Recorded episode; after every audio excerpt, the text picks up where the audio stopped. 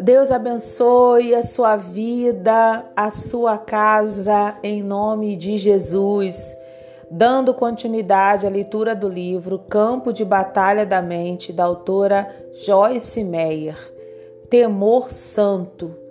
Irmãos, se alguém for surpreendido em alguma falta ou pecado de qualquer natureza, vós que sois espirituais, que sois responsivos ao Espírito Santo e controlados por ele, corrigiu e restaurai-o e reintegrai-o sem qualquer senso de superioridade e com espírito de brandura.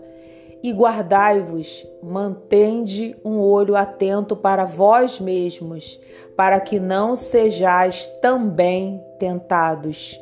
Levai, suportai, carregai as cargas e as falhas morais incômodas uns dos outros, e assim cumprireis e observareis perfeitamente a lei de Cristo, o Messias, e completareis o que está faltando em obediência a Ele.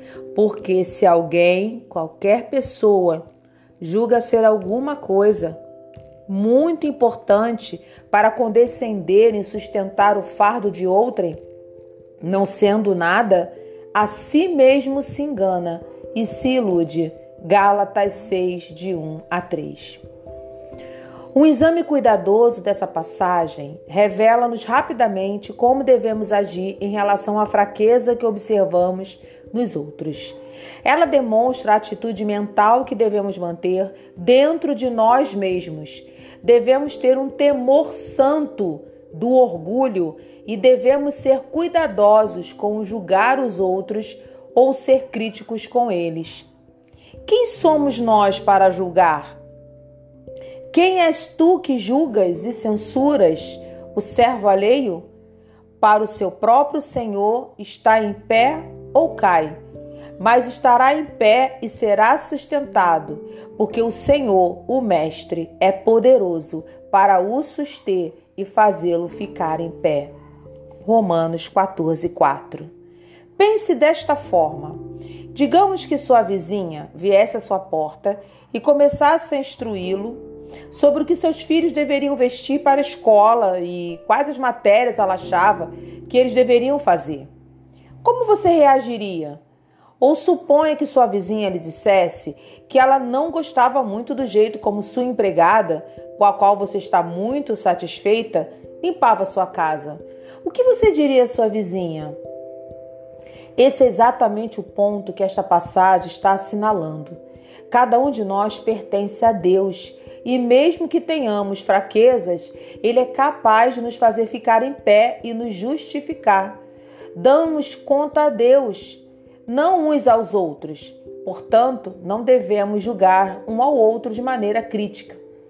O diabo fica muito ocupado designando demônios para colocar pensamentos de julgamento e de crítica na mente das pessoas. Eu posso me lembrar de quando era divertido para mim sentar-me em um parque ou no shopping e simplesmente olhar todas as pessoas passarem, enquanto eu formava uma opinião mental de cada uma delas. A roupa, o estilo de cabelo, a companhia, etc. Agora não podemos nos impedir de ter opiniões, mas não precisamos expressá-las. Creio que podemos até mesmo crescer a ponto de não termos tantas opiniões e aquelas que tivermos não sejam de natureza crítica. Frequentemente digo a mim mesma, Joyce, não é da sua conta. Um grande problema é tramar em sua mente quando você reflete sua opinião até que ela se torne um julgamento. Quanto mais você pensa sobre o, o problema, mais ele cresce até que você começa a expressá-lo aos outros ou mesmo àquele que você está julgando. Então ele se tornou explosivo e tem a habilidade de fazer um enorme mal na área do relacionamento, como também na área espiritual. Você pode ser capaz de evitar problemas futuros para você mesmo, simplesmente aprendendo a dizer: não é da minha conta. Julgamento e crítica eram desenfreados em minha família. Então cresci com eles, por assim falar. Quando esse é o caso, como pode ser com você? É como tentar jogar bola com uma perna quebrada. Eu estava tentando jogar bola com Deus. Eu queria fazer as coisas do jeito dele, pensar e agir do jeito dele, mas não podia.